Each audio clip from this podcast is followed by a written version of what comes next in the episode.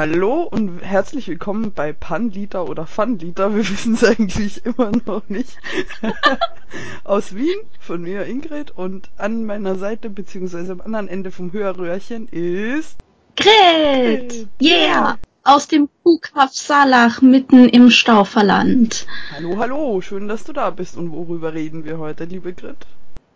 Wir reden heute über Own Voices. Ein schönes neues Wort, das ich auch erst seit einem Jahr kenne oh. oder so. Ja, also äh, ich weiß natürlich, was die Bedeutung dahinter ist. Ich wusste aber nicht, dass es dafür eine Begrifflichkeit gibt. Also der Begriff des Own Voice oder der Own Voice ist mir erst seit ungefähr einem Jahr bekannt. Das ist spannend, weil ich habe nachgeguckt, seit wann der Begriff so rumschwirrt.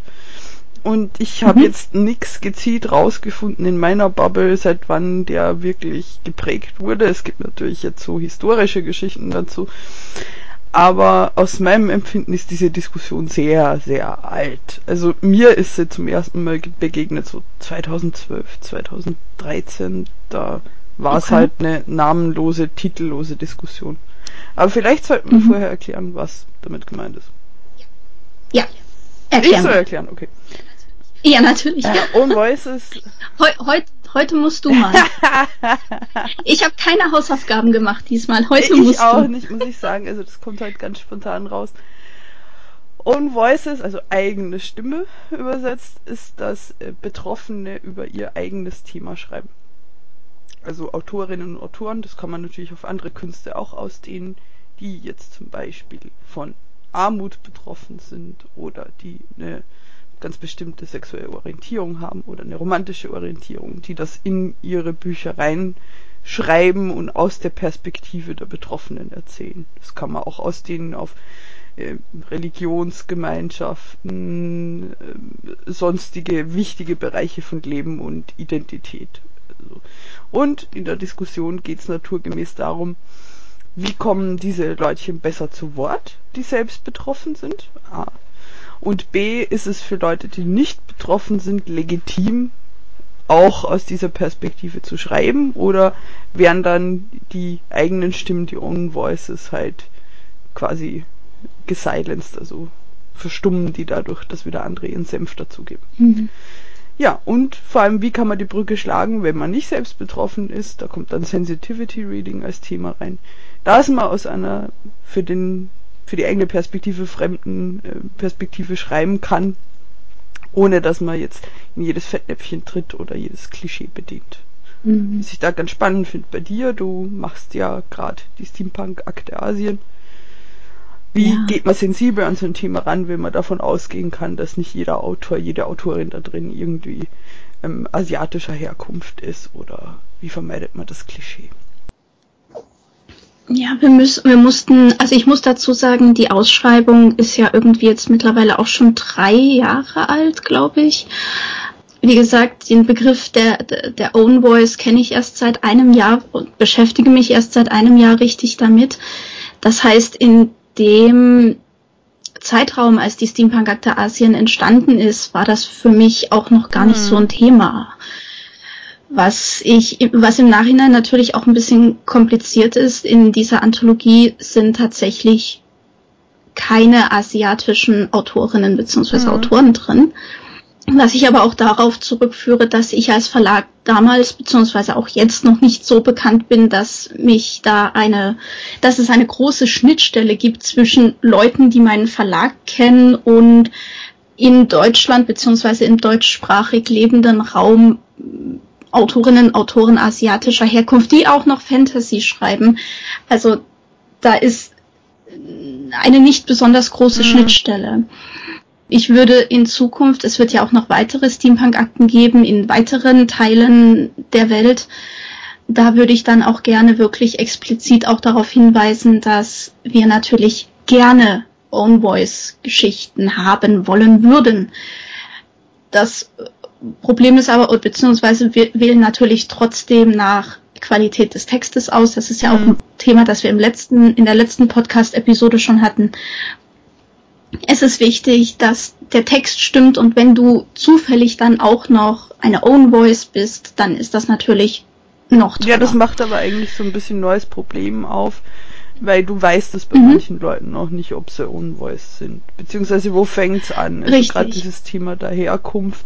Wie weit weg müssen die eigenen Wurzeln sein, dass man noch als Own mhm. Voice gilt da drin? Und muss es die Verlegerin wissen? Und das ist, finde ich, immer was, was ich eindeutig mhm. verneine. Mhm. Ich muss nicht alles wissen, was das Privatleben meiner Autorinnen betrifft. Es ist spannend, wenn das jemand sagt und meint, ja, ich bin Own Voice. Wenn aber die Qualität stimmt und mir die Person jetzt überhaupt nichts über sich erzählen möchte, was damit zu tun hat, auch okay. Mhm. Wir lesen ja beide auch anonymisiert genau. unsere Texte, das heißt, wir konzentrieren uns beide erst einmal nur und ausschließlich auf die Geschichte und ob die Geschichte in die Anthologie oder den Anthologieplan, den wir haben, ob mhm. die da reinpasst. Und wenn sich später beim großen, bei der großen Namensveröffentlichung auftut, okay, da ist jemand, der klar am Namen erkennbar äh, asiatische Wurzeln hat oder, oder sonst welche Wurzeln hat, Unvoice-Wurzeln hat, ist das natürlich äh, super schön. Aber die Qualität steht mhm. eben an mhm. erster Stelle. Für die Steampunk-Akte Asien haben wir ähm, mittlerweile eine ganz tolle Sensitivity-Readerin gefunden, die tatsächlich aus dem asiatischen Raum kommt, aber einen zutiefst deutschen Namen hat. Ja, passiert. Ähm, das, das passiert und es ist halt so, aber sie hat da wirklich ganz tolle Arbeit geleistet und da wirklich noch den einen oder anderen Stolperstein uns darauf hingewiesen. Und, also, und wenn ich von uns rede, rede ich von Herausgeberchen Fabian Dombrowski und mir. Er hat auch einen ganz großen Teil an dieser Steampunk-Akte beziehungsweise an den einzelnen Akteneinträgen schon umgeändert und hat da auch schon sehr stark auf Klischees und unschöne Sachen geachtet. Und ich denke, wir sind da auf einem ganz guten ich Weg. Ich finde halt gerade das so ein spannendes Beispiel, weil die Grenzen halt verschieben. Bei ähm, Own Voice finde ich, man darf nicht den Fehler machen, da einseitig drauf zu gucken. Also ähm, mhm. Betroffenheit, wenn man es so nennen will, kann viele Perspektiven haben. Das kann auch sein, dass mein Partner, meine Partnerin aus der Gegend kommt in dem Fall oder dass ich mhm. aufgrund anderer Tatsachen Expertise habe. Das spricht mich aber als Autorin nicht von der Verantwortung frei, jemanden zu fragen, der wirklich dort herkommt. Also das Eben. ist halt eine, eine quasi eine Bringschuld, die ich schon habe, wo ich das schon so sehe. Ja, aber die Diskussion ist eben eine alte. Ich glaube tatsächlich, mir zum ersten Mal begegnet ist es bei ähm, sexueller Orientierung, beziehungsweise romantischer mhm. Orientierung. Ja, wo, wo man halt auch oft sich an der Grenze bewegt. Ich habe damals bei einem lesbischen Fantasy-Roman von mir den Vorwurf bekommen, ich sei ja nicht das lesbische Sternchen am Literaturhimmel, das nächste, weil ich im Nachwort und in der Danksagung meinen Partner erwähne. du bist gar keine richtige Genau, Lesbe. ja. Aber gut, das war, da hat sich jemand die Mühe gemacht, zu einem 200 Seiten Buch einen 50-seitigen Verriss zu schreiben und der, der, der ist geschenkt, der ist oben drauf. Aber das ist okay, man gut. muss sich halt darauf einstellen, dass da auch was zurückkommt, wenn, wenn man in irgendein mhm. Fettnäpfchen tritt oder ein Klischee bedient wirklich spannend. Vor ein paar Tagen habe ich einen Tweet gelesen zu äh, der Diskussion. Ich hoffe, ich finde den wieder. Ich suche nachher mal. Warum denn marginalisierte Menschen immer aus der Perspektive vom heterosexuellen weißen Mann schreiben können? Nämlich, weil der so rein strukturiert ist in unserer Gesellschaft, dass ja eh alle sich ständig reinversetzen müssen. Also wenn ich einen Film gucke, habe ich die Perspektive in Ausschnitt rein und das Röckchen hoch. Warum soll ich nicht draus schreiben können? Äh, wenn ich ein Buch lese, ist es meistens eine männliche Perspektive, wobei das momentan mhm. sehr auf, aufbricht. Da muss ich halt auch, ja, da, da bin ich so ein bisschen uneins mit mir, weil ich diskutiere gerade viel mit meinem Partner über Männlichkeitsbilder und ich finde auch, das wäre mhm. wichtig, das aus der Sicht von Männern, die nicht so männlich-männlich sind, mal aufzubrechen. Das wäre auch eine Own Voices Aufgabe, mhm. dass man sagt, naja, andere Männer sehen mich vielleicht nicht so toll, aber ich schreibe jetzt mal was für andere Dudes. Das finde ich unglaublich spannend, weil ich lese ja gerade ein Buch aus deinem Verlag, das genau mit diesem äh, Männlichkeits ähm, Mythos ein bisschen aufbricht. Äh, ich lese gerade Die Feuerschwingen von Sabrina Schelesny, eine wunderbare Autorin, die mich auch schon seit sieben, acht Jahren begleitet in meinem Dasein als Verlegerin. Und äh, auch da hat man zwei ich sag jetzt mal Archetypen. Du hast auf der einen Seite Gonzalo, der sehr, sehr männlich ist und seine Männlichkeit auch ständig beweisen muss, weil er mega stark und ständig säuft und massenweise, ja. Und auf der anderen Seite hast du einen sehr sensiblen, sehr, ja, wunderbaren anderen Gegenentwurf zur Männlichkeit und das ist fand ich sehr schön beim Lesen auch. Und es ist ähnlich wie bei äh, Fantastische Tierwesen und wo sie zu finden sind, hat man ja Newt Scamander, der auch mal eben nicht der übliche muskelbepackte Actionheld ist, der überall hinrennt und alles mal kaputt schlägt und danach Fragen stellt, sondern jemand, der auf sehr sensible Weise mit sehr vielen verschiedenen Themen mhm. umgeht. Und das ist etwas, was wir sehr, sehr stark brauchen. Wir brauchen Repräsentationsfläche auch für Jungs, dass Jungs auch sehen, hey, es ist okay, wenn ich nicht der stärkste ja. und nicht der muskelbepackteste bin und trotzdem etwas Großartiges leisten kann. Das ist sehr ja, wichtig. Ja, es geht wirklich darum, Klischees aus der passenden Perspektive aufzubrechen und mhm. auch zu sagen, jeder darf, kann, soll schreiben, veröffentlichen können. Also das ist schon noch was, was ich sehr kritisch sehe. Bei uns im Kleinverlag wahrscheinlich nicht so sehr. Mhm. Eben gerade weil wir stark anonymisiert lesen und uns im Zweifelsfall nicht plakativ mit dem Privatleben unserer Autorinnen auseinandersetzen. Ich glaube, dass es in großen mhm. Unternehmen, großen Verlagen schon noch ein Problem ist. Also wie, ich sag's mal ganz polemisch, wie präsentabel bist du, wenn du mehr als eine bestimmte Anzahl Bücher verkaufst? Wie, wie gefährlich bist mhm. du, dass du eine merkwürdige Meinung dann auf deiner Lesung kundtust, in dem Sinne, dass das vielleicht nicht mhm. irgendwie dem Ruf des Verlags entspricht. Ich glaube, dass das für mhm. viele schon noch eine, eine Hemmschwelle ist, weil wenn ich mir anschaue, was manche Verlage da an sexistischem und merkwürdigem Zeug raushauen, habe ich natürlich mhm. als Own Voices Autorin irgendwo Hemmungen. Ähm, möchte ich da ja. neben diese Bücher gestellt werden? Nee, eigentlich nicht. Und glaube ich, dass ich da auch meine Meinung kundtun darf? Auch unwahrscheinlich. Pff, schwierig, ja. Und Sehr es ist ja Kunst, es ist ja Kulturbetrieb und man hat ja irgendwie so einen ja, Bildungsauftrag. Klingt jetzt so hochtrabend, aber. Sehe ich aber auch so. Also ich fühle mich als Verlegerin auch ein bisschen als ähm, Kulturschaffende und als Person, die auch gerne Repräsentation und das Volk bringen möchte. Nicht mit jedem Buch, nicht mit jedem Projekt, aber ja, mit jedem Projekt ein ja. bisschen. Ich habe neulich noch ein anderes Thema gelesen und zwar die Gefährlichkeit der Einzelmeinung. Das, da ging es, glaube ich, um eine ähm, afrikanische Autorin, der dann, äh, der dann gesagt wurde, hey, aber du wurdest doch bestimmt auch von männlichen Familienmitgliedern missbraucht oder irgendwie scheiße behandelt. Und sie sagte, nein, ich habe eine wunderbare Familie, ich liebe meine Brüder, ich liebe meinen Papa, alles wunderbar, alles gut. Ja, aber die andere afrikanische Autorin, die hat das so gesagt. Und dann, dann sind wir wieder auf so einem Punkt, ja, nur weil einer diese Meinung hat, gilt das ja nicht äh, für, für, für ein ganzes Volk. Ja, und es geht ja vor allem auch um Lebenswelten. Also Bücher sind ja immer nur so kleine ja. Ausschnitte und selbst für, für eine Autorin, einen Autor ist ja kleine Ausschnitte von einer aktuellen Schreibphase, mhm. von einer Lebenswelt, vielleicht von einer Recherchereise, die ich getätigt habe, vielleicht von, von der Stimmung, von einem Gefühl auch. Und ich finde nicht, dass das pauschalisiert werden sollte. Man sollte schon jetzt drauf gucken, Nein, wie, ist das entstanden? Quellenkritik üben dran, Textkritik üben dran.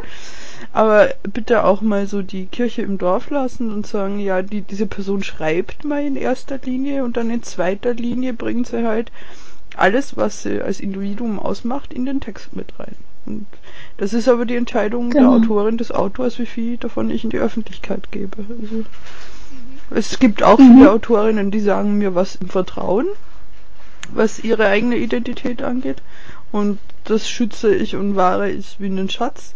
Und, und dann gibt's Leute, ja. die leben halt äh, sehr offen, zumindest mit Aspekten ihres Selbst. Und das hat dann auch seinen Platz mhm. bei mir am Stand, zum Beispiel auf Messen. Das ist okay. Also es ist vollkommen irrelevant, mhm. ob man jetzt einen Partner, eine Partnerin mitbringt oder wie man ausschaut oder wie man, wo man herkommt oder ob man äh, eine Behinderung hat oder nicht. Also ist, ist mhm. egal erstmal. Ja. Eben. In erster, in erster Linie steht das genau. Geschriebene. Für mich auch. Mir, mir ist, um ehrlich zu sein, ist mir bei den meisten Autoren auch vollkommen wurscht, wie sie ihr Privatleben gestalten. Das ist auch einfach nur deren Entscheidung. Und solange sie nicht irgendwelche sagen wir mal, besonderen Merkwürdigkeiten in die Welt hinaus posaunen, ist mir das auch Schnupperpiep und mit besonderen Merkwürdigkeiten bin ich natürlich das übliche, ähm, keine Ahnung, rassistischen Scheißdreck oder irgendwie sowas. Das ist dann bei mir dann wirklich die Grenze, aber alles andere ist mir Schnupperpiep. Und wenn mir das die Autoren mit, Autorinnen mitteilen wollen, dann dürfen sie das und wenn nicht, dann nicht. Alles in Ordnung gesagt, in erster Linie steht das Geschriebene und das spricht ja dann meistens auch. Ja, und sich. ich habe auch noch den Anspruch zu lernen. Also ich weiß jetzt viele Dinge, die ich noch mhm. nicht wusste, als ich einen Verlag gegründet habe. Und mit jeder Autorin und jedem Autor kommt halt wieder so, so ein bisschen dazu und viel davon gehört mhm. halt zu diesem Own Voices Bereich, wo ich sage, ich kann vorher noch keine solchen Autorinnen oder solche Autorinnen. Es ist mhm. spannend zu sehen, wie schreibt jemand, wie beeinflusst das auch das Schreiben, dass dann eine Situation vorhanden mhm. ist, dass da ein Ballast vorhanden ist, egal ob der negativ oder positiv ist jetzt. Also ich habe ja. immens viel gelernt in, in den letzten Jahren, was das angeht. Und mhm. dass es natürlich Schreiben beeinflusst oder auch überhaupt nicht. Also es gibt auch Leute, die grenzen sich da ganz klar ab und sagen, nee, das habe ich täglich in meinem Leben. Ich will das nicht auch noch schreiben müssen. Und das ist genauso mhm, okay. Genau. Und ich finde, das ist auch eine Form von Own Voices. Man soll es, finde ich, schon hinterfragen, warum will ich mich nicht damit auseinandersetzen, weil das halt generell ganz mhm. gut ist fürs eigene Leben, Dinge abzuschließen. Aber es muss nicht das muss jetzt nicht in Form von diesem einen Buch oder der Kurzgeschichte sein, dass das abgearbeitet werden muss. Den Anspruch habe ich an niemanden. Ja. Ja. Own Voices kann, das hast du am Anfang schon gesagt, sehr, sehr, sehr mhm. vielfältig sein. Ich sage jetzt mal, jeder, jeder kann eine Own Voice für einen gewissen Bereich seines Lebens sein. Ich zum Beispiel, ich bin, ähm, ich bin Sexin. Man hört es nicht, aber ich bin's. Und Manchmal, wenn ähm, du sauer es ist natürlich so, ja. Echt? Oh, das ist nice. ja, und wir sind natürlich so, also momentan schaue ich eine Serie, eine amerikanische Serie und da kommen ein paar, ja, ein paar Neonazis aus Dresden vor. Und dann denke ich mir, ja, scheiße, ich bin ein paar Kilometer entfernt von Dresden geboren und denke mir so, ja, wir haben jetzt eben dieses, dieses diesen Klischeestempel aufgedrückt bekommen, alle Dresdner sind Nazis und das ist sowas, wo ich mir dann denke, ja, ich hätte gerne mal einen, einen Gegenentwurf. Das ist so schlimm, dass ich bei dem Film, ah, wie hieß der? Mit ähm, Nicolas Cage. Welcher von den Vermächtnis, das, das Vermächtnis des geheimen Buches. Und da spielt äh, Diane Kruger mit, die ja auch eine Deutsche ist, mit einem schönen Amerikanis amerikanisierten Namen. Und ich habe bis zuletzt gedacht, sie ist eigentlich irgendwie bestimmt ein Neonazi oder irgend sowas. Die will dann, die will das noch irgendwie, die will dieses Buch noch für den Führer haben oder so. Bis zuletzt habe ich es geglaubt, weil es so in mir drin ist. Wenn Deutsche in amerikanischen Filmen vorkommen, dann sind sie. Aber das Nazis. ist jetzt die Frage, was zu Own Voices ja schon dazu gehört, ist, dass es die Perspektive von einer marginalisierten mhm. Gruppe ist. Sind Menschen aus ja. Sachsen eine marginalisierte Gruppe? Nö. Ne, ich, ich frage das Boah. einfach mal. Also. Nein, aber ja, sie sind sicherlich keine marginalisierte Gruppe im, im ja. eigentlichen Sinne, aber sie sind eine enorm klischeebelastete Gruppe so wie vielleicht auch Bayern in irgendeiner Weise sehr klischeebelastet sind im Sinne von, ja, die tragen nur Lederhosen ja. und trinken den ganzen Tag nur Weißbier und, und futtern Weißwurst und ja. Stimmt das nicht? nee. Ich weiß nicht, ich, ich kenne ja, jetzt, jetzt Live-Schaltung zum Verlag Amruhn mit Jürgen Egelseer, ob der uns was dazu sagen kann. Das ist immer der erste Bayer, der mir einfällt. Ich glaube, sonst kenne ich nicht so arg viele auch Bayern. Der, die man es am meisten anhört, glaube ich. Ja. ja. Ja, also. Ja, ich würde das auch ja, trennen. Klar, marginalisierte jetzt, Gruppen, ja. aber Klischees sind mhm. vielfältig und ich würde schon so weit ausdehnen, dass ich sage, nö klar, aber selbst wenn nicht marginalisiert, ich will ja auch die Perspektive hören, aber äh, kennst du, mhm. ich weiß jetzt gar nicht, ob das auch in Sachsen spielt, aber ich glaube nicht. Kennst du den Film Kriegerin? Nein, das ist ähm, ein Film über so eine junge Neonazi-Frau. Ich glaube, der spielt irgendwo in Ostdeutschland. Schlagt mich, wenn, wenn ich jetzt Unrecht habe. Soll ich live Google machen? Ja, gern. Naja, und der bringt auch mal eine andere Perspektive, weil, weil er die, quasi den Weg zeichnet, einmal von einer Frau in der Neonazi-Szene, mhm. was ja quasi nicht vorkommt davor. Und er hat einfach einen anderen Erzählansatz. Schauspielerin ist immens gut. Also, ist ewig her, dass ich den gesehen habe. Das war in so einem Ko Sommerkino. Ja. Mhm. Also, das ist ein Film von 2012 ähm, und spielt in der Neonazi-Szene Deutschlands, speziell mhm. Ostdeutschland, in einer ostdeutschen Kleinstadt. Ja. Und der entfernt ja. sich, finde ich, relativ stark von den Klischees, weil, weil du mehr Hintergrund mhm. erfährst. Er ist auch kritisiert worden dafür, weil äh, sie, sie ist nicht unverständlich mhm. und sie ist nicht unsympathisch. Du merkst, die ist voll in dieser Szene drin aber es beschreibt halt mhm. auch den Menschen dahinter, wo ich mal sagen würde, den gibt's, wurscht aus welcher mhm. Perspektive du schreibst. Und er ist ja. halt sehr, sehr auf dieser emotionalen Ebene und er erzählt mhm. halt die Geschichte. Also ich, ich fand ihn gut. Ich, ich fand ihn halt vor allem anders, deswegen habe ich ihn mir gemerkt. Also. Mhm. Aber so jetzt die, die, die Antwort auf die Frage, äh, wie komme ich in diese Szene rein und wie bin ich als Frau in dieser Szene, die gibt er nicht. Es ist ein Film. Mhm. Äh, und okay. das ist ja bei Büchern auch ja. so. Ich werde nicht ein Buch aus der Perspektive eines schwulen Mannes lesen und dann verstehe ich plötzlich alle schwulen Männer. Das funktioniert so nicht. Aber es ist mal gut, wenn Richtig. einer spricht, ne? Mhm.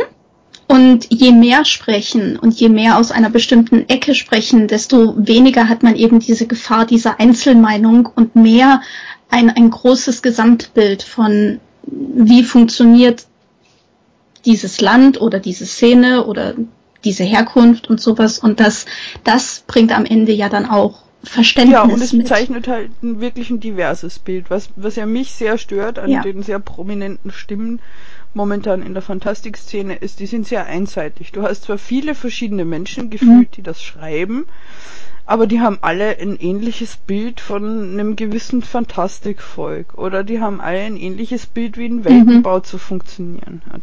Und du hast halt, du reproduzierst dann immer wieder, das muss man so drastisch sagen, die gleiche Scheiße, nämlich dass dann mhm. alle irgendwie die böse Königin auf dem Berg im Norden haben, der Rest von dem Fantastikreich ist patriarchal strukturiert. Überall läuft der wunderschöne Shiny Hate rum, dem von seinem alten Mentor geholfen wird. Das ist, ah, und ich möchte das mal anders. Und es ist aber so schwer, weil ich mhm. bei vielen Own Voices Geschichten merke, weil die natürlich auch mit dem Lesen dieser Geschichten aufgewachsen sind, die Autorinnen und Autoren, dass die das teilweise mhm. trotzdem auch wieder reproduzieren. Und ja. Da ist zwar mehr Diversity drin, aber die Strukturen sind die, die wir haben in der Welt. Jetzt habe ich vergessen, was ich sagen wollte. Also es geht schon wieder genauso los wie im letzten Podcast. Ich wollte Nein, ich wollte gerade auf irgendwas. Ja, und die, genau, dieses Reproduzieren von Klischees ist ja auch etwas, was sehr unterbewusst ja. passiert. Das ist ganz vielen Autorinnen und Autoren ja gar nicht klar, dass sie unabsichtlich das alles reproduzieren, weil es einfach so im Kopf drin ist. So wie ich denke, jeder verdammte Deutsche, der in einem amerikanischen Film vorkommt, muss ein Nazi sein oder ein Neonazi oder sonst was. Das, das ist etwas, was ganz tief verankert ist und dagegen muss man, wenn man das möchte, muss man dagegen explizit ankämpfen. Ja, man muss sich auch so sein Plätzchen suchen. Also ich habe für mich bemerkt, mhm. mein Plätzchen ist die Neugierde. Andere Menschen halten mich dafür für doof, aber ich frage lieber zweimal blöd oder gehe irgendwo hin, mir was anschauen. oder sonst oder Menschen, die betroffen sind, halt ausfragen. Das kommt mal besser, mal schlechter an, aber das ist so. Wir mhm. sind alles Leute und mal genervt und mal weniger.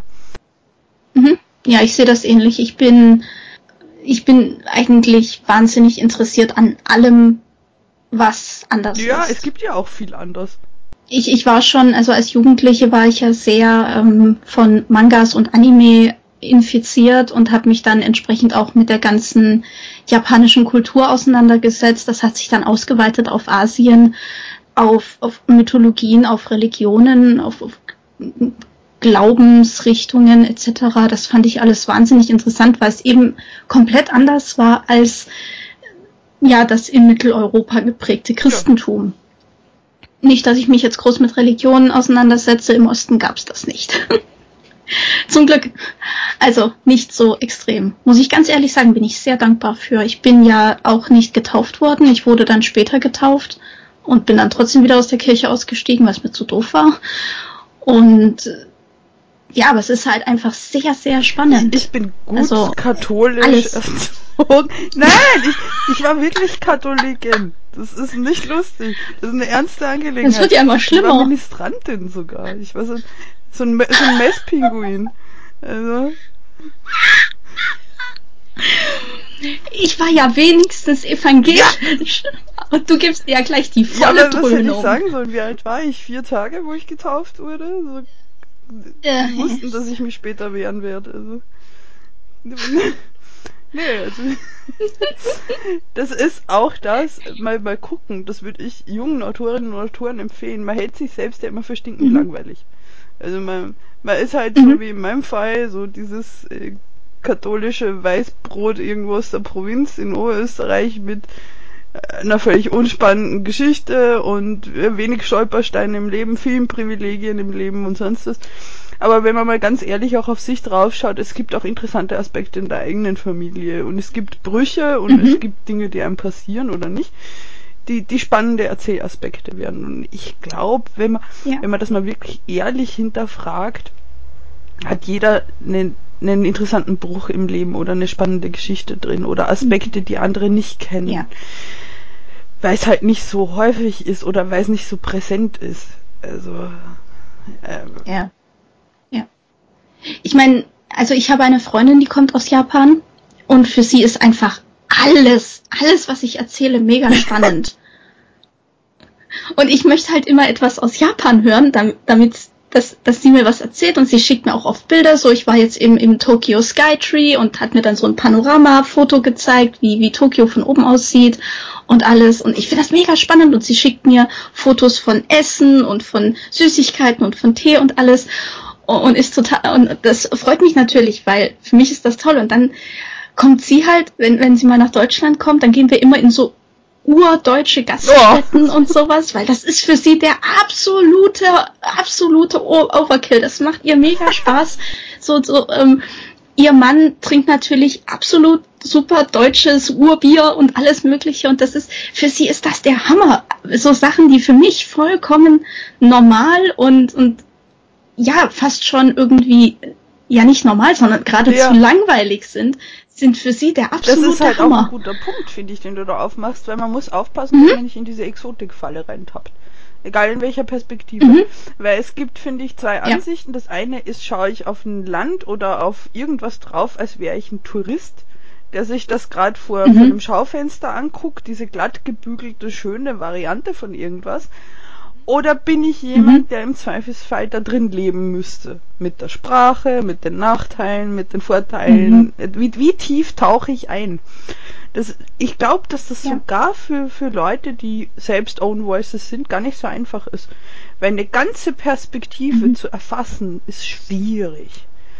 Also das ja. ist eben meine Hochachtung vor Autorinnen und Autoren, die das immer so aus dem Handgelenk sich rausschütteln, ein gewisses Gefühl oder eine Perspektive. Mhm. Ah, schwer. Es ist, es ist sehr schwer, ja.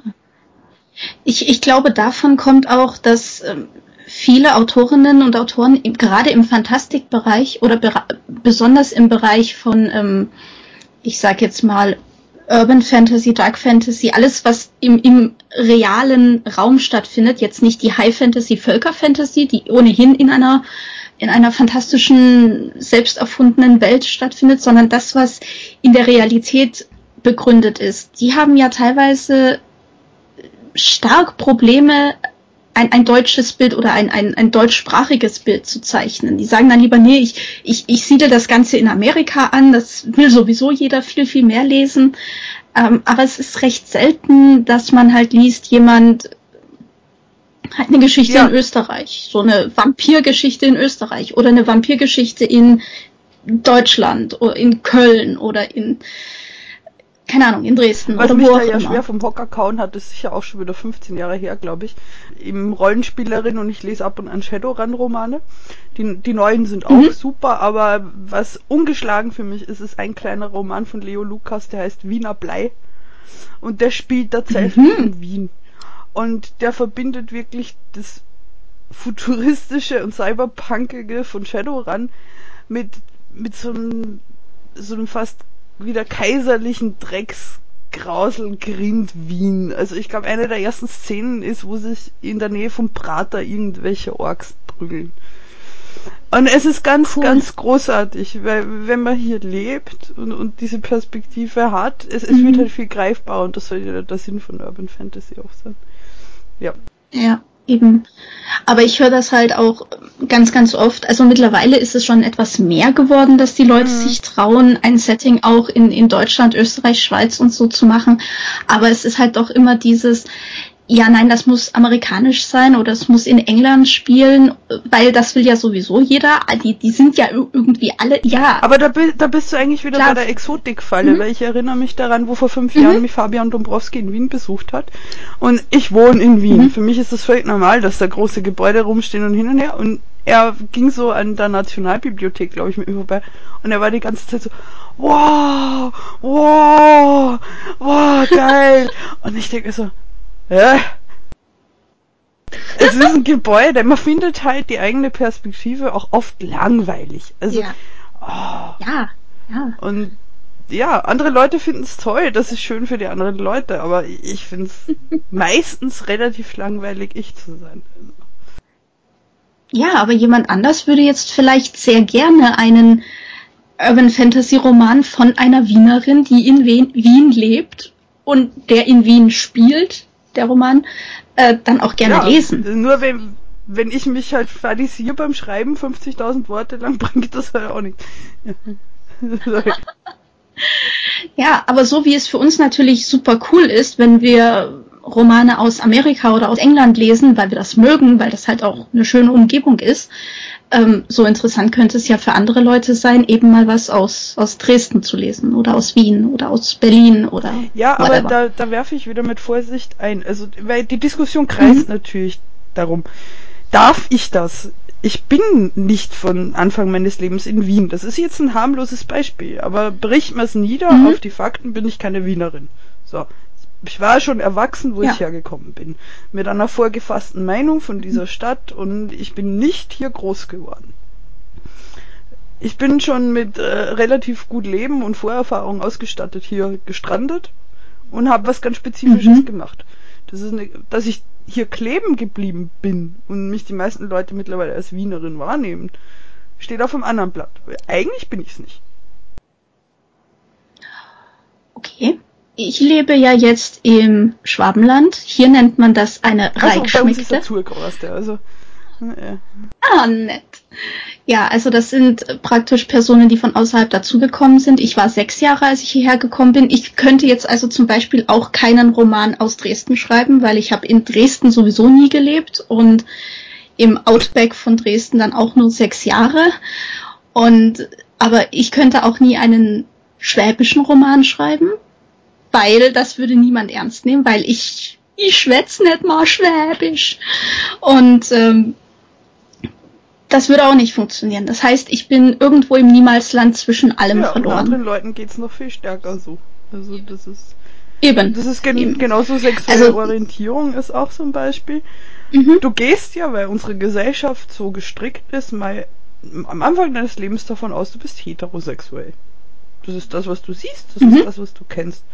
Dann kommst du irgendwann drauf mit gereiften, sagen wir mal 16, 17 Jahren, dem ist nicht so. Aber was bist du? Mhm. Du bist eine Zwischenstufe. Du hast vielleicht noch keine Erfahrungen gemacht, du bist vielleicht noch nicht geoutet. Irgendwie hattest du die Meinung, heterosexuell zu sein. Vielleicht hast du es probiert. Es hat so teilweise funktioniert. Was für ein Problem beschreibst du? Welche Perspektive nimmst du jetzt gerade ein? Mhm. Und ich bin ein großer Fan davon, dass sich Own Voices auch ständig ändern. Ganz einfach, weil du immer nur einen kleinen Abschnitt aus deinem Leben, aus deinem Erfahrungsschatz präsentierst. Und ich wäre dafür eine sehr ja. starke Öffnung mit der nötigen Sensibilität, dass man sagt, jeder kann potenziell alles sein, mit Abstrichen, und muss halt ein bisschen drauf achten, mhm. dass Betroffene zu Wort kommen. Ja. Ja. Und ich meine, momentan ist es ja, ist ja praktisch jeder, der etwas im Own Voice Bereich veröffentlicht, ja schon ja. sehr willkommen, weil in Deutschland haben wir davon einfach mega wenig. Wir haben ein Überangebot aus der Perspektive weiße Person, mitteleuropäische weiße Person, meist männlich, aber auch viel weiblich. Aber wir haben ganz wenig, was mir zum Beispiel auffällt, wir haben wahnsinnig wenig Repräsentation von mhm. türkischen Menschen.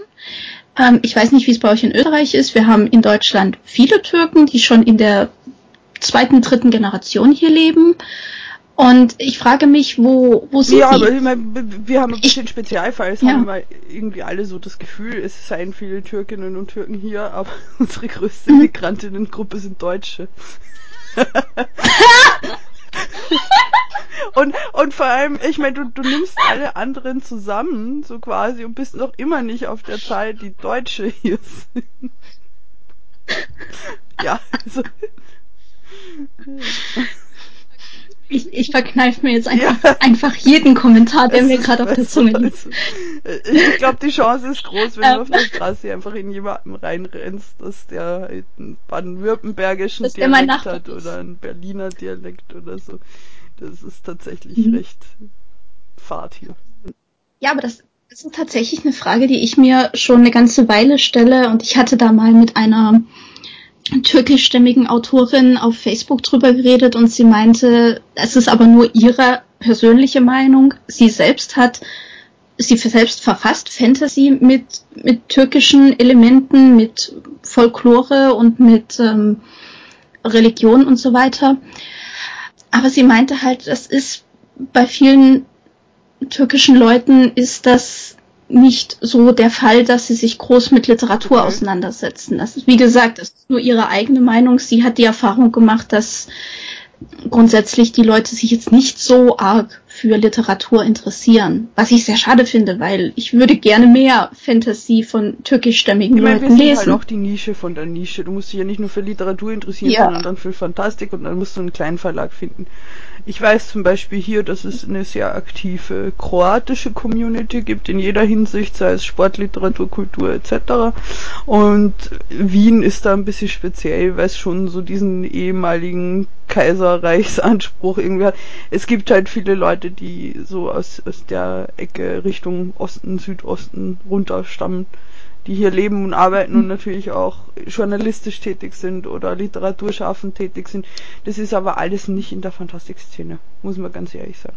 Es hat einen ganz ja. starken ähm, Journalismus-Schwerpunkt. Es gibt ein witziges Magazin mhm. für, für Jugendliche mit Migrationshintergrund hier in Wien, das glaube ich kostenfrei ist.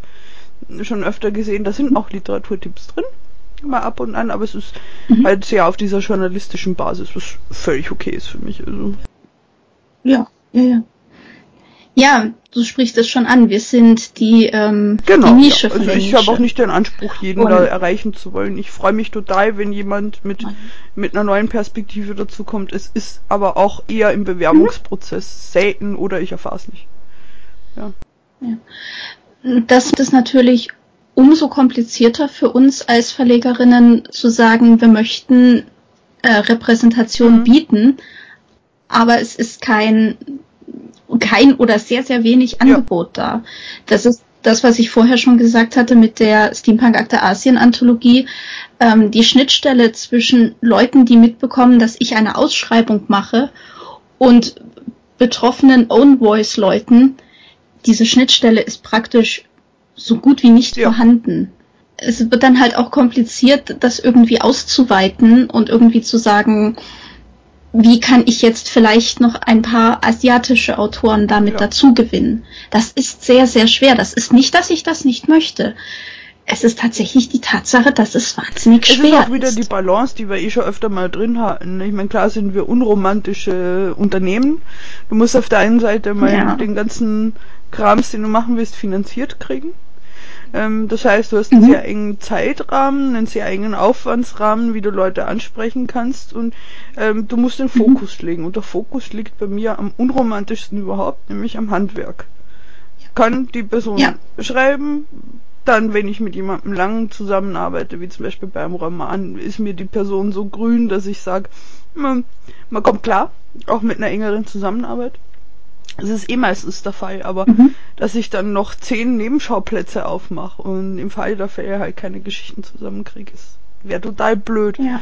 Und ich muss sagen, es wird ja auch mehr. Also die Leute trauen sich. Ich weiß nicht, ob es dran liegt, dass wir halt schon einmal nicht diesem Stereotyp männlichen Verleger-Klischee ähm, entsprechen. Mhm. Aber jetzt zum Beispiel habe ich das einsame Haus im Grünen See gemacht, eine kleine äh, Science-Fiction-Anthologie und bin gestern in einer Rezension, die mich sehr gefreut hat, total gelobt worden, wie viel queerer Content, wie viel Diversity drinnen ist. Mhm.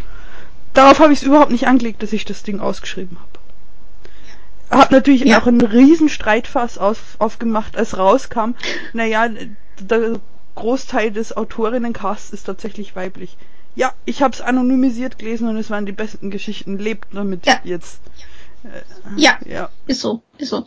Hab, ich habe dasselbe, dasselbe Erlebnis bei der Ausschreibung für äh, die Bienenanthologie gehabt, die erscheint im Laufe des Jahres.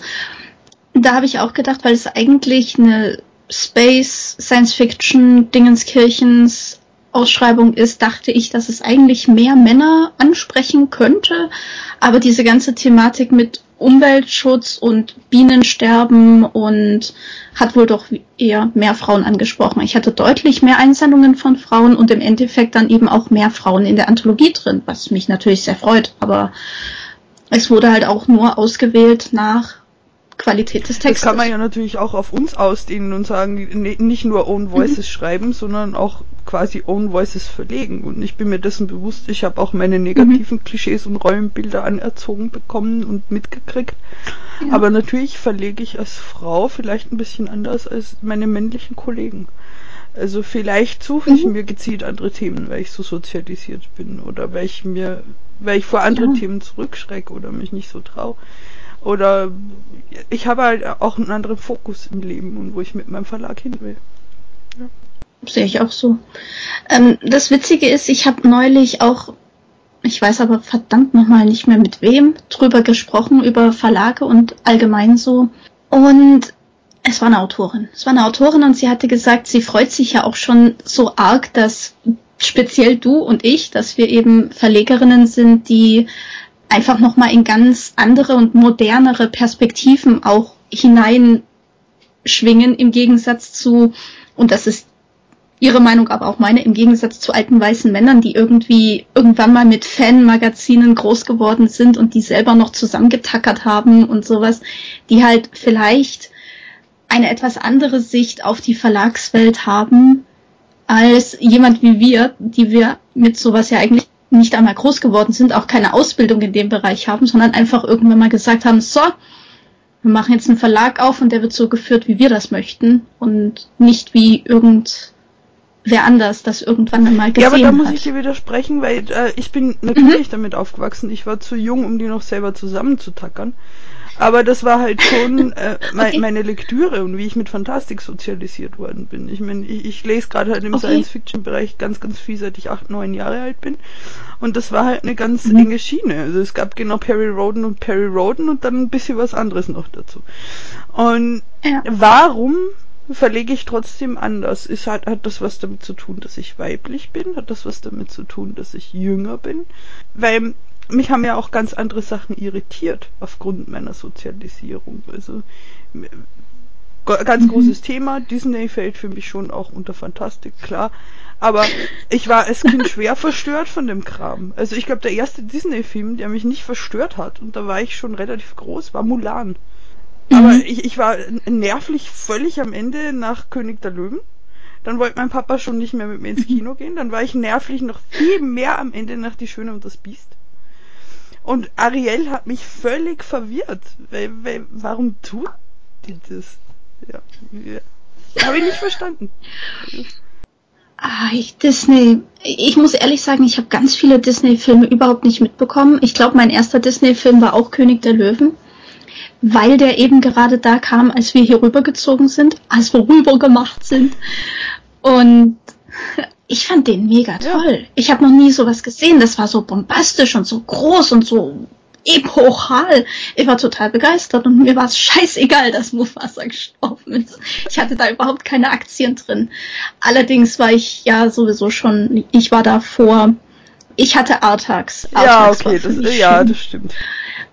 Und wenn du Artax erlebt hast, ist Mufasa nicht mehr so schön. Also das, was zur Own Voices Diskussion ähm, ganz gut passt, ja. ist, ich hatte halt äh, schon damals das Gefühl, diese Dinger sprechen nicht für mich die sprechen irgendwie zu mir, es ja. gefällt mir, ich bin eine unbeteiligte Beobachterin bei dem Ganzen und es ist irgendwie ganz spannend, was sich da tut. Mhm.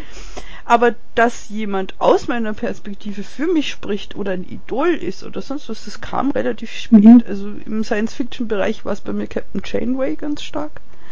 Und äh, ganz, oh, ganz ja. stark dann einfach durch die Alien-Filme.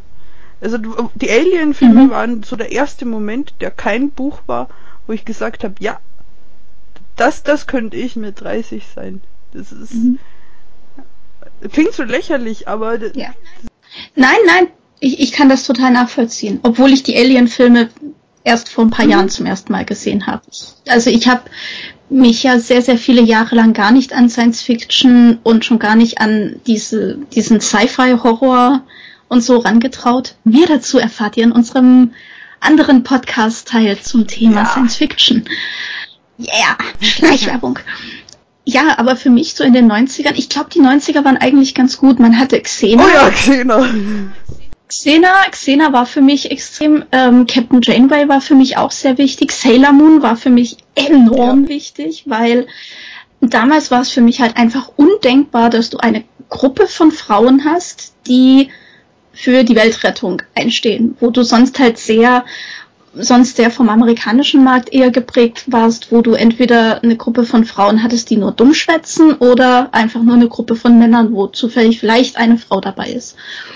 Und Sailor Moon war daher für mich mega wichtig, weil sie war eigentlich konstant damit beschäftigt, ihren Loverboy zu retten. Der hat, er hat sie einmal gerettet und sie musste ihn sechs Staffeln lang retten. Also von daher läuft. Und mehrere Filme lang retten. Also das ist schon alles sehr spannend und das fand ich gut, weil es hat einfach mal gezeigt, ja, yeah, ich kann als Frau auch gegen männliche Bösewichte kämpfen und das funktioniert. Und das hat Xena ja auch gemacht, das hat Janeway auch gemacht, das hat Buffy gemacht. Also ich habe das Gefühl, nach den 90ern hat das irgendwie, entweder habe ich keine guten Serien mehr geschaut oder das hat tatsächlich nachgelassen und jetzt wird's wieder ein bisschen und es stärker. ist ja auch auffällig, wir machen Bücher, wir lesen recht viel, aber wir kommen immer wieder auf Serien zu sprechen, ganz einfach, weil es sehr, sehr Schlimm. mau ist äh, in der Buchwelt. Mhm. Ich, ich habe als Jugendliche einfach total viel gelesen, wo auch niemals nur eine Frau ansatzweise in einer großen Rolle vorkam. Also, dass es mhm. wirklich dann mehr wurde, da war ich eigentlich erwachsen. Muss mhm. ich ganz ehrlich sagen. Ich, ich meine, sicher, ich habe damals auch die kleinen Verlage nicht gekannt, die zu der Zeit präsent waren. Haben die das gemacht? Mhm. Ich weiß es nicht. Es gibt das eine oder andere Buch, das ich sehr positiv in Erinnerung habe, war aber kein Bestseller. Und klar habe ich die ganzen ollen Klopper gelesen wie Herr der Ringe und ich habe Game of Thrones gelesen und ja, aber wenn ich heute da reingucke, denke ich mir, warum eigentlich? Also das hat we mhm. wenig für mich getan, für mein Schreiben, für mein Verlegen. Es ist gut zu wissen, mhm. aber das war es dann auch schon. Ich muss dich allerdings korrigieren. Du liest viel. Ich lese wahnsinnig wenig. Also ich lese, wenn es für meinen Verlag was zu tun hat, wenn ich Manuskripte lese, wenn ich Kurzgeschichten lese. Aber privat muss ich dir ganz ehrlich gestehen und euch auch allen, ich lese verdammt wenig. auf jedes Buch, das ich im Jahr lese, kommen mindestens 20 Serien, die ich gucke oder 20 Filme, die ich gucke. Ich bin deutlich mehr durch Filme und Serien geprägt als okay. durch Bücher. Und ich gucke, und ich ganz, und was kommt noch, und jetzt werdet ihr mich wahrscheinlich alle hassen, ich gucke lieber die Verfilmungen von Büchern. Dann weiß ich, worum es geht, kann so ansatzweise mitreden und wenn irgendjemand sagt, ja, aber im Buch war es anders, dann kann ich sagen, Schön, schön ja, für dich. Okay. Ich musste schön. auch sagen, äh, Asche auf mein Haupt. Also ich ähm, lass halt fantastikmäßig extrem nach, phasenweise. Also ich habe früher ganz, ganz viel so Rollenspielromanliteratur, also die, die, Saga vom Dunkelelf und bla bla gelesen, die mhm. ganzen Shadowrun-Romane, dann Vampire, die World of Darkness, die Clans-Romane etc. Und dann ist mir durch Studium einfach die wissenschaftliche Literatur da, dazu gekommen, wo, wo ich bis heute mir vortrefflich einen drauf abnörden kann, sowas zu lesen. Und das frisst natürlich auch Zeit, weil es nicht unbedingt leichte Kost. Und ich mhm. lese halt immens gern Klassiker. Also ich habe ja meine Klassiker im Schlafzimmer. ist grauenhaft nach Klassikern und Klassikerinnen sortiert. Also Weltliteratur von Männern oh. und von oh. Frauen. Und es ist immer noch so traurig, wie klein das Frauenregal ist. Mhm. Und ich bin so am Suchen auch nach alten Sachen und ja. Mhm. Das Witzige ist, die aktuellsten Bücher, also jetzt mal abgesehen von Feuerschwingen, was ich jetzt gerade lese, aber sonst lese ich tatsächlich sehr viele ja. Klassiker auch. Also ich habe neulich erst Frankenstein gelesen. Ich lese öfters mal mhm. Dracula, die, was ich auch bis heute noch wahnsinnig gut finde. Wahrscheinlich vor allem, weil ich immer noch Gary Oldman sehe, aber das ist okay. Ja, aber dann auch so Sachen äh, Dr. Jekyll und Mr. Hyde und ja, diese ganzen viktorianischen Schauerdinger sind halt auch so was, was ich gerne lese, auch vor allem, weil sie so dünn sind. Das ist echt Ja, da fahre ich halt gegen also, Programm, weil ich, ich bin ja so quasi, ja. also meine Eltern sagen das immer so als 80-Jährige zur Welt gekommen, also mit Stri mit Interessen wie Stricken und sonst irgendwas und ich bin auch heute eine 80-Jährige im Körper von einer 35-Jährigen und ich lese halt gern so Zeug wie Thomas Mann und so. Das ist nicht mhm. dünn, das ist nicht leicht, das ist viel zum vor Wut schreien und es zu kritisieren, aber das mhm. mache ich total gern, weil ich nämlich mit der schönsten Sendung der Welt aufgewachsen bin, dem literarischen Quartett. Was ich bis heute heiß so. und innig liebe und gern zum Einschlafen höre, wie Marcel Reich-Ranitzky andere Literaturkritikerinnen beflegelt, weil sie Thomas Mann nicht ausstehen können. Ich habe leider noch nie eine einzige Sendung vom literarischen Quartett gesehen, aber ich möchte ja. gerne. Ich bin offen dafür. Du musst mir mal eine Folgenempfehlung geben. Alle, schau sie alle. Es ist so, es ist unfreiwillig komisch. Ja. Ja, ich glaube, wir sind ein bisschen ja, aber abgeschweift. Das macht überhaupt nichts. Das gehört auch dazu. Das macht überhaupt nichts. Das also gehört ich dazu. persönlich würde mir halt wünschen, dass, dass mehr interessante Stimmen in der Fantastik hochploppen. Und auch wenn mhm. meine Welt sich relativ stark um meinen Kleinverlag dreht, ich möchte das schon auch gern in den großen Verlagen lesen, im Original, nicht in einer Übersetzung.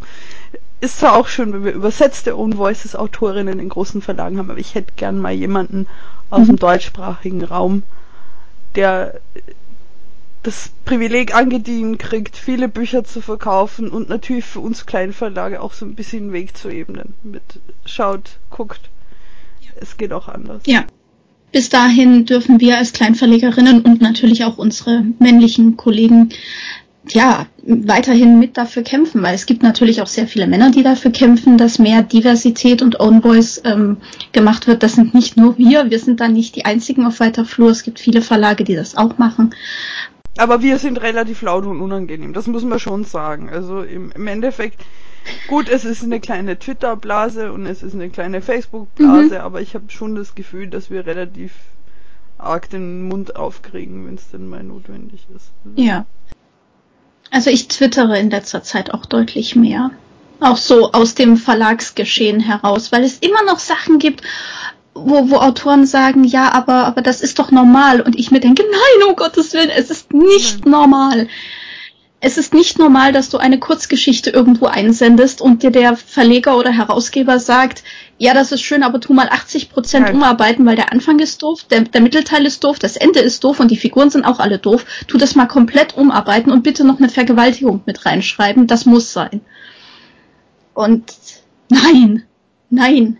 Entweder man nimmt die Geschichte und macht kleinere Änderungen oder man lässt es. Alles andere ist Kacke. Ja, und so, solche Geschichten, gerade die Own Voices Richtung, ich, ich habe da richtig Spaß dran und verzeih mir, dass ich ja. gemein bin, wenn es anderen weh tut. Es ist eine Sache mhm. von Abbau von Privilegien auch. Ich will, dass mir das so richtig in die Fresse schlägt, wie gut ich's hab, wenn ich's lese. Das brauche ich ja. manchmal, weil es vergisst man schnell. ja. Sehr, sehr, ja. ja. ist so, ist so. Das ist ja auch, ähm, ich sag jetzt mal, das ist ja auch vom Hirn vielleicht auch so gedacht, dass man merkt, hey, es geht mir gut oder läuft ja, bei mir. Oder das, was ich bin, ist halt irgendwo schon noch so weit die Norm, dass ich mich recht frei draußen bewegen kann. Ja, und Voices. Gerne mehr.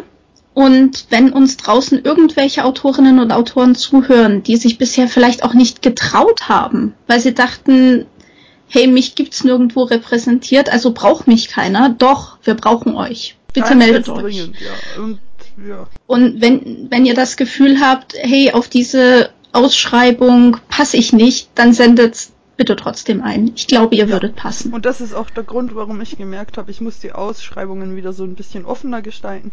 Ganz einfach, damit solche ja. Themen auch drin Platz finden können, wenn das ein Autor, eine Autorin richtig fein macht.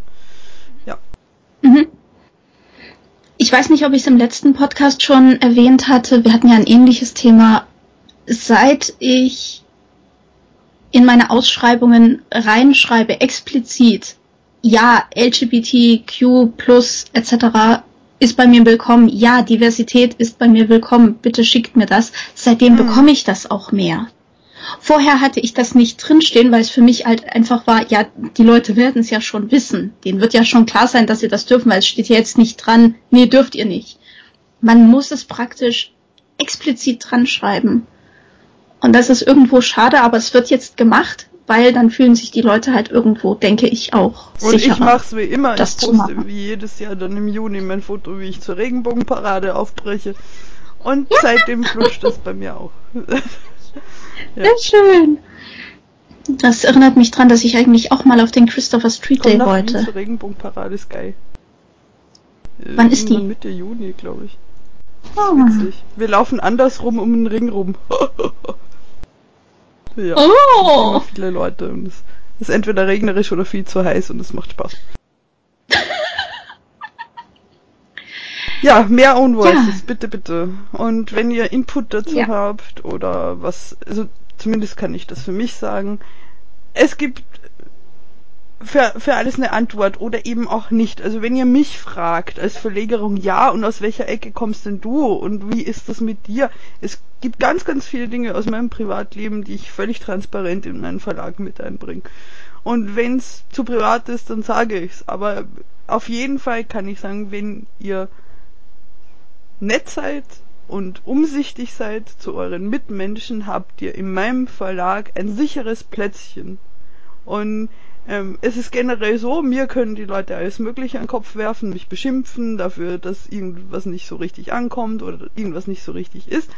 Aber wenn es meine Autorinnen betrifft, dann rücke ich aber ganz schnell mit dem Panzer aus. Also, ja. Mhm. Mhm.